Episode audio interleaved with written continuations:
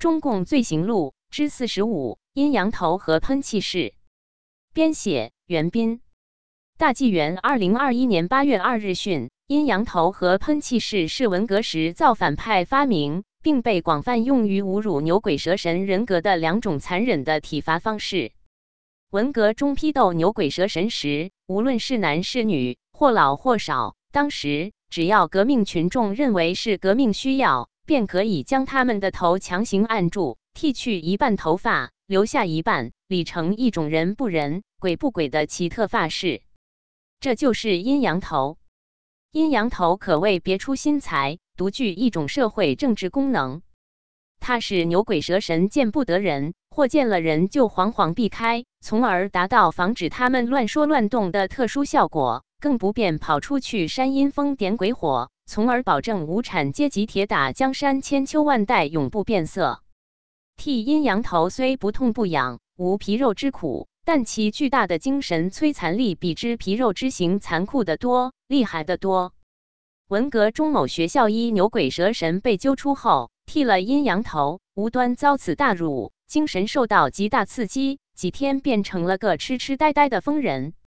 某单位一位女牛鬼蛇神被剃阴用头后，半边头发披散，半边头皮锃亮，一副残相。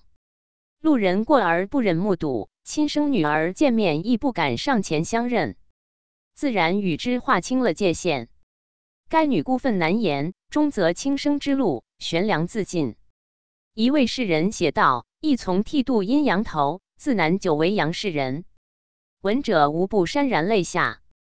喷气式本是一种飞机机型，文革中经造反派发扬革命首创精神，用于革命实践，遂成为揪斗牛鬼蛇神或游街示众时一种最常见的刑罚。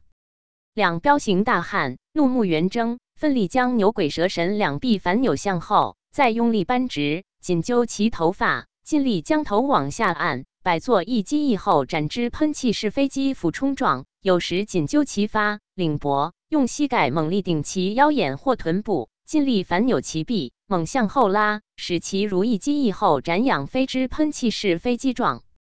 文革中，但凡被打成牛鬼蛇神者，大多领教过喷气式的威力。季羡林先生在《牛棚杂役》一书中评价喷气式批斗说：“在这里。”我必须向发明者奉献出我最大的敬意。他们精通科学技术，懂得喷气式飞机的构造原理，才发明了喷气式批斗法。这种方法禽兽们是想不出来的。责任编辑：高毅。